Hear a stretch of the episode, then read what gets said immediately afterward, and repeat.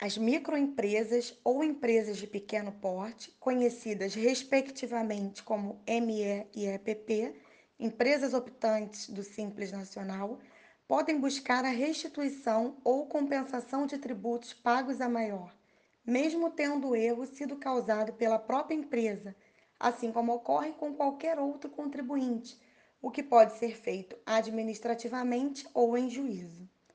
No caso de recolhimento indevido, ou pagamento de valor maior que o devido, deverá ser requerida a restituição, que deve ser solicitada diretamente ao respectivo ente federado, União, Estados, Distrito Federal ou municípios, observada a competência tributária.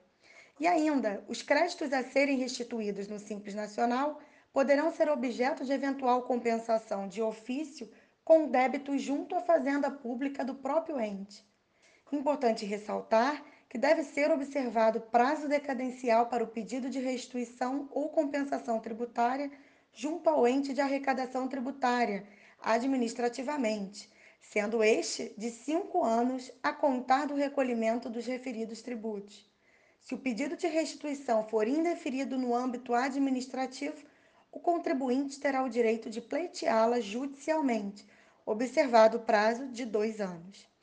Há entendimento jurisprudencial no sentido de que o contribuinte pode propor ação judicial visando a restituição ou a compensação tributária antes mesmo de buscar a via administrativa, quando, pela própria tese consolidada da administração sobre a questão discutida, o pedido administrativo estiver fadado ao insucesso. Dessa forma, se buscará diretamente o judiciário hipótese que o prazo aplicável também será o de cinco anos. Sou a doutora Ana Luísa Morrebeck, advogada, e te aguardo aqui para outros podcasts jurídicos.